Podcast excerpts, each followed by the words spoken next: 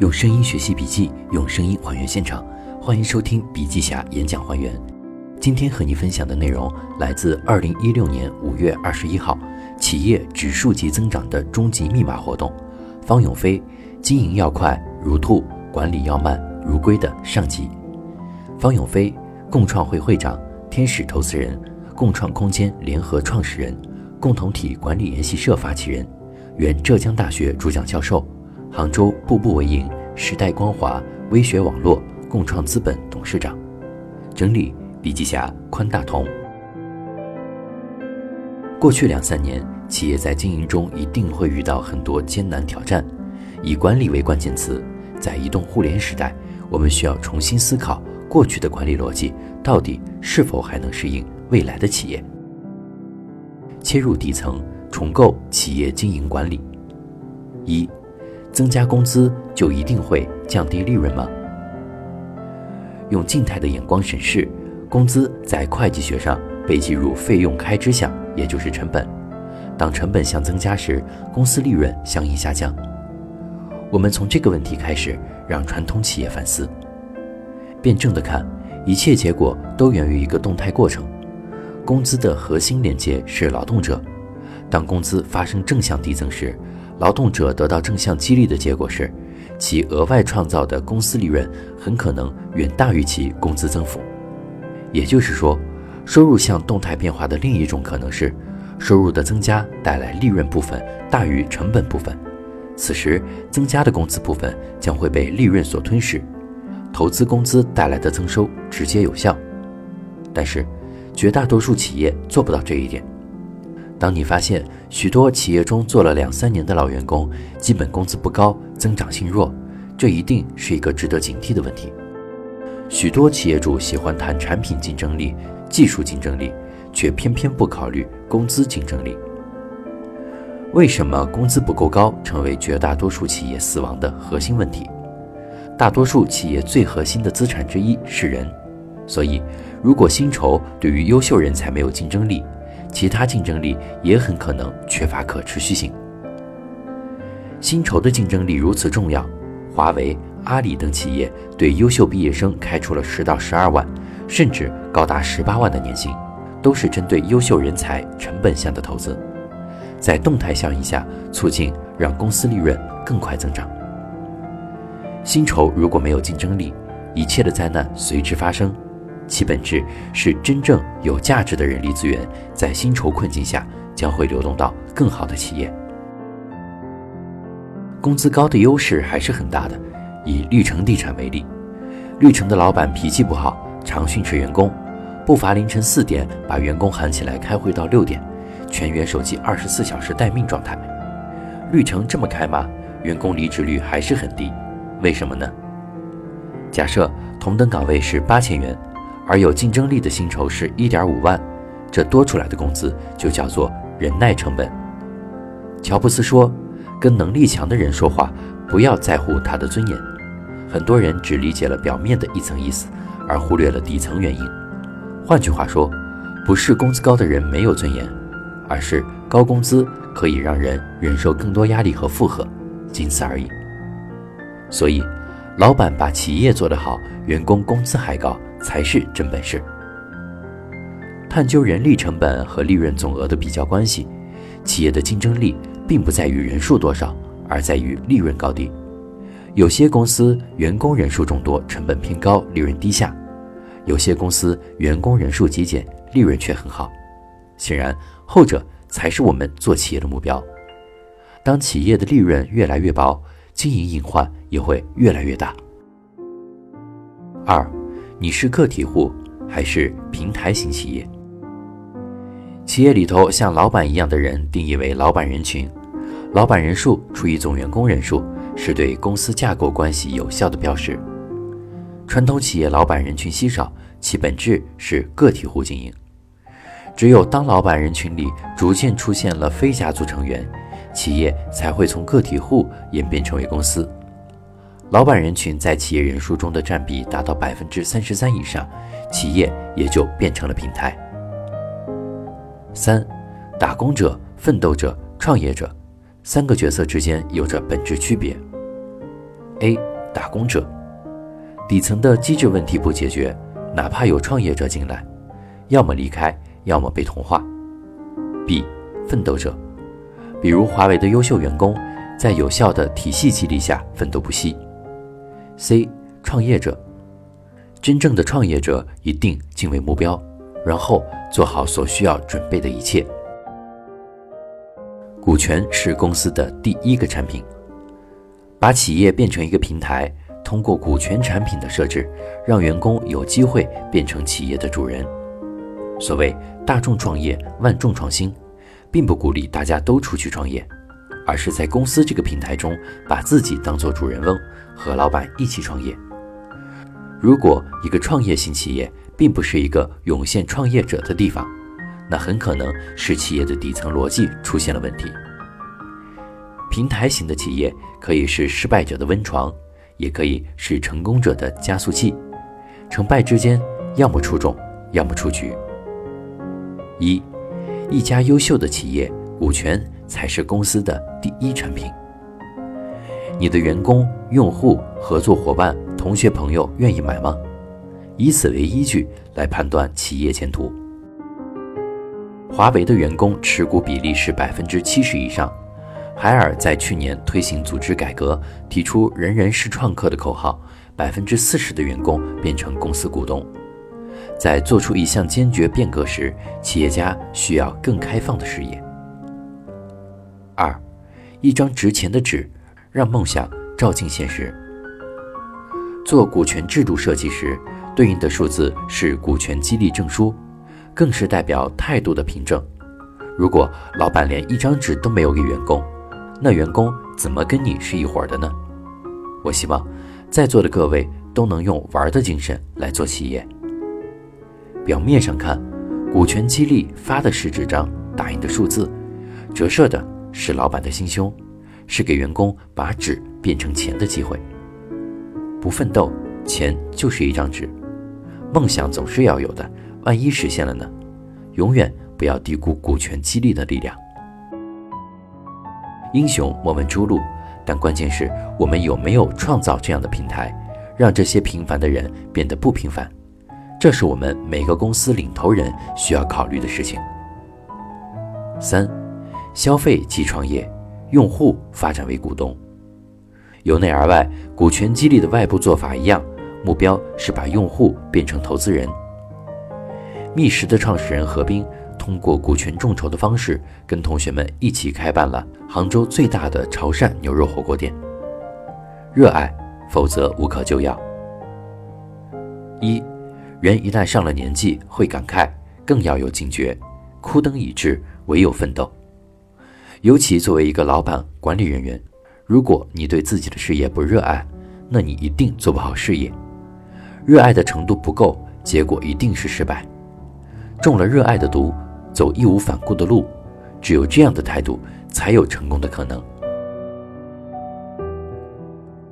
Uber 创始人特拉维斯·卡拉尼克最初进入市场时，每天被政府贴封条、收法院传票，跟吃家常便饭一样，在各大城市频频碰壁。但现在被誉为共享经济的推动者，没有热爱，他是不可能抗击千难万险，坚持到今天的。孙正义也说。我选择创业者主要看两点：领导人是否有足够的激情，激情可以找到解决问题的所有办法；激情足够强烈，可以吸引到任何人。成大业的人必须具备两个条件：一腔热血，一身正气。在马云到处找投资找不到时，孙正义只凭马云六分钟的演讲就投了他两千万美金，现在市值达到接近两千亿美金，翻了两千多倍。二，极致就是把自己逼疯。新经济新商业的模式在《参与感》这本书中被阐释的淋漓尽致。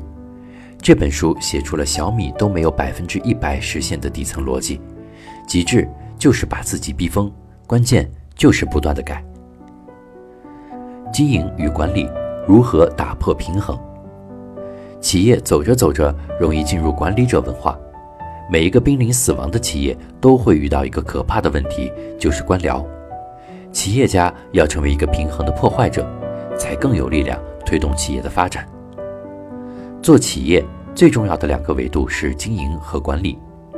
天下事物皆分阴阳，阴是管理，对内以员工为中心；阳是经营，对外以用户为中心，合在一起才叫企业。我在经营旁边放了一只兔子来提醒大家：经营要像兔子一样灵活快捷，管理则急不得，要像乌龟一样迟缓、循序渐进、持续改善。经营要快，管理要慢。我们容易只看到管理，忘记了对外以用户为中心的经营。经营者文化和管理者文化这两股力量会在企业中暗战，管理者以财务和人力资源为代表。经营者往往以产品开发和销售为代表，哪拨人最有可能赢得战争胜利呢？不是经营者，而是管理者。企业在两股力量斗争中，容易走着走着变成管理者文化盛行，随之从稳定期提前进入官僚期，长此不变又进入死亡期。平衡在企业经营管理中并不是最好的状态。平衡引发的是封闭，越来越封闭，最后导致退化和消亡；不平衡带来的是开放、成长，并最终引领自组织的发展。一个企业家不仅要是一名建设者，更应该成为企业平衡的破坏者。在平衡的持续破坏中，你才更有力量去推动企业的发展。一、重构经营与管理的关系。大多数企业用图一来做，做了一个阶段后，发现企业发展速度很慢，管理拉不动经营，然后企业就变成了图二，以经营为中心，拉着管理走。在前一两年会发展的不错，但是两个轮子大小不一致，最后管理严重的跟不上公司经营。此时，老板和员工团队又转变成图一，开始狠抓管理，企业就开始走下坡路。很多企业就是这样被管理作死的。对中小企业而言，管理是一个坑。好的企业，管理是为经营服务的。我在浙大，很多时候不是教大家做管理，而是教大家不要做管理。二，宽门随众，窄门破局。基督教坛的宽门和窄门，宽门对应地狱，窄门对应天堂。进宽门必死亡，过窄门得永生。宽门是走得多的人，走进宽门的人随众；窄门是走得少的人，走进窄门的人破局。打个比方，做经营走的呢就是窄门，做管理要走的是宽门。经营要像兔子一样快速灵活，管理要像乌龟一样缓慢稳健。我们公司把这句话印在了墙上，始终提醒我们不要忘了经营的重要性。去掉经营，一门心思做管理。力量就得不到发展，结局往往是惨痛的。这也是二零一六年整个市场最关注的亮点。断层时代何去何从？仔细观察，你会发现，断层时代就在我们的生活当中。以人文层面举例，人文的断层给社会带来的影响是显而易见的。我有个朋友叫黄铁英，他写过《海底捞你学不会》。朱成，你也学不会这两本书。什么是学不会的呢？认真。认真是人生的一种秉性，是模式的灵活切换。现在我们通过电视、电影、微信、微博等来接收大量信息，都是被修饰过的。修饰就是夸大其词，良莠不齐，很少有信息是源头发出的，未经修饰的。现在的电影市场越来越消费品化。有人说，《心花怒放》中的车震画面有八次之多，后来又有了马震这一说法。这类信息在移动互联时代传播所带来的负面效应，让中国传统的道德伦理受到挑战。一、健康模型：向善向上。人的一生都是从这两个逻辑模型选择自己行为的，大多数人的行为都受制于疾病模型，关注缺点多于关注优点。很少有人会选择让健康模型成为行为习惯，也就是关注优点多于关注缺点。下面我们来说一下健康模型的几个应用场景。家庭教育方面，大多数家长闹心孩子不吃饭、读书不上心，始终在关注孩子的缺点。其实越逼迫孩子，孩子只会越叛逆。这就是用疾病模型来培养孩子，久而久之，孩子的心理会越来越阴暗。这样的教育最终一定是失控的。男女婚恋，恋爱中的人都是情人眼里出西施，因为他们只使用健康模式来关注对方的优点，结婚后才会把更多关注点放在疾病模型上。如果夫妻双方看到对方的缺点越来越多，优点视而不见，最终的结果可想而知。企业呢，一样适用于健康模型，看不见的伦理、文化、道德规则。正在影响着一家企业的可持续发展。一个企业主如果关注团队，看待事情的发展都用疾病模型，团队和事件关联方收到的都是负面信息。反过来，多关注你身边的事物优点，这样的思想文化会逐渐渗透到企业行为中，更容易呈现出良好的企业文化氛围。二，突破舒适才有成长。对诸多传统企业来说，当下是转型的关键时刻，管理一定是动态变化的过程，所以我们随时都要面对不确定性。这种变革的过程一定伴随着不舒服，只有不舒服，你才会真的成长。做你不想做的，那就叫成长；做你不愿做的，那叫改变；做你不敢做的，是突破。没有苦就没有乐，人的一生如此，企业发展也是如此。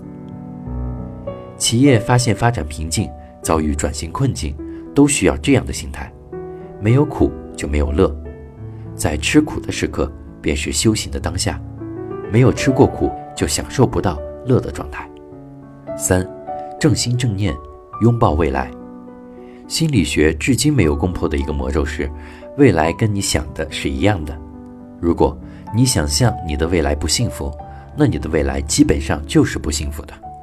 未来是你想象出来的，管理学简化为墨菲定律，佛学说境由心生，其阐述道理都是一样的。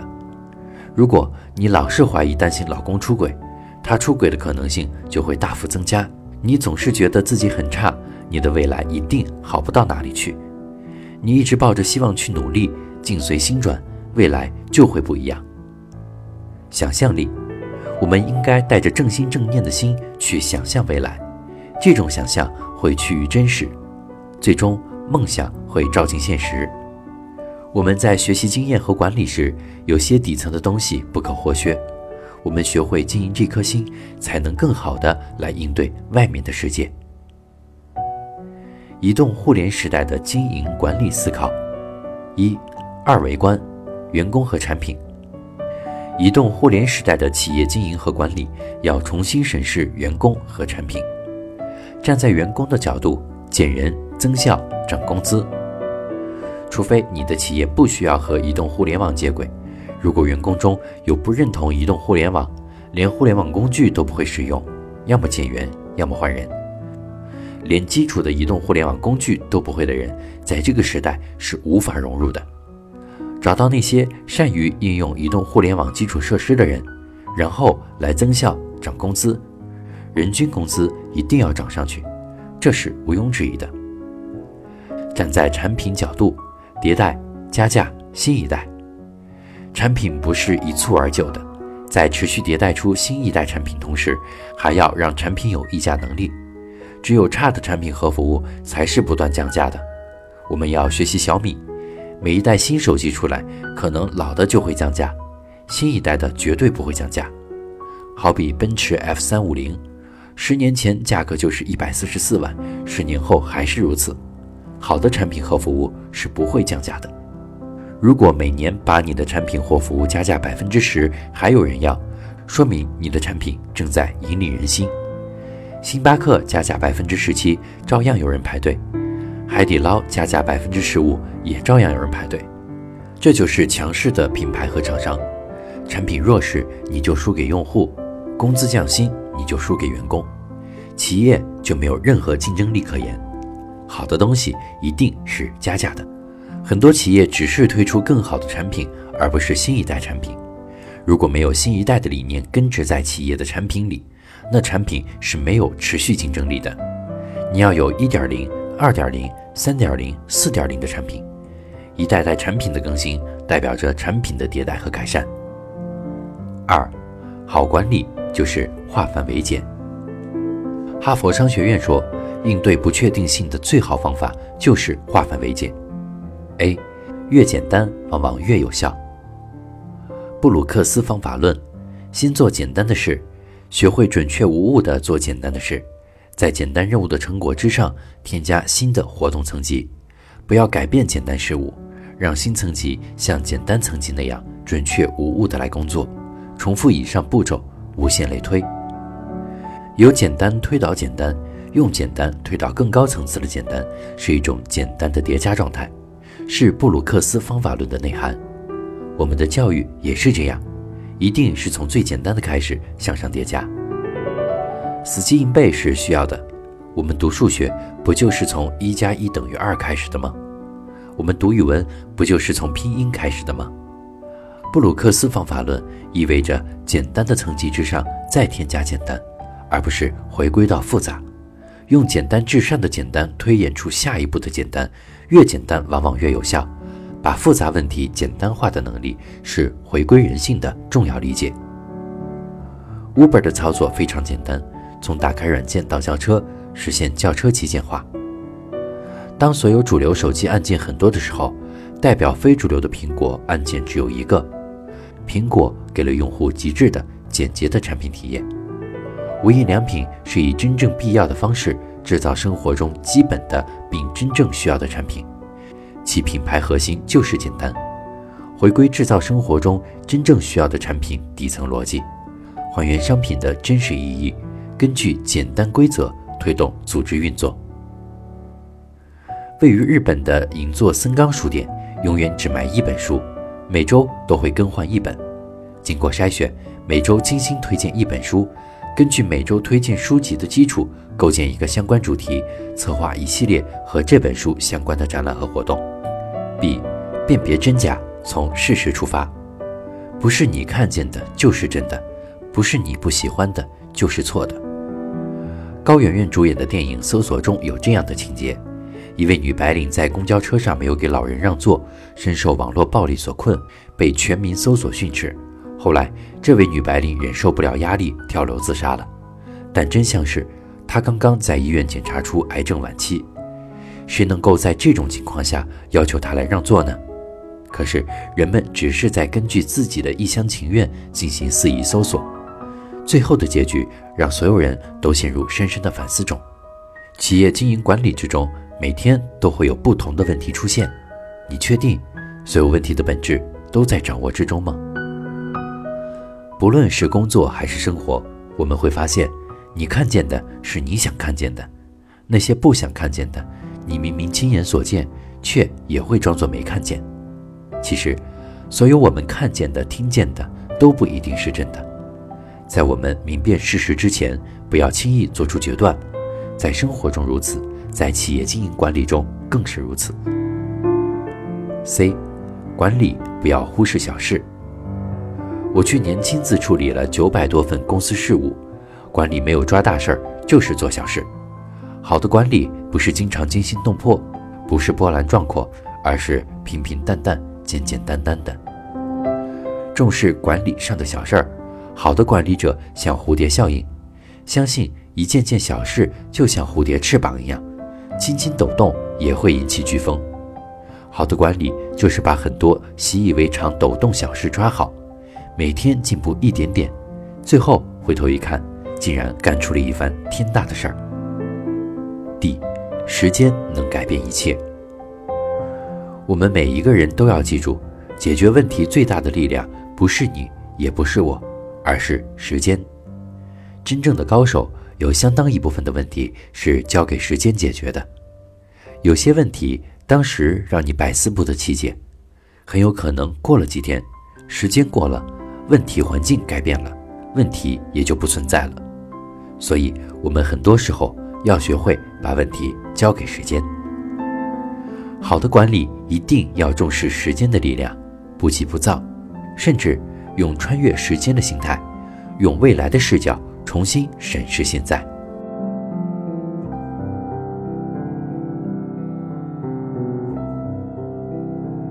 好了，以上就是本期的笔记侠演讲还原的所有内容。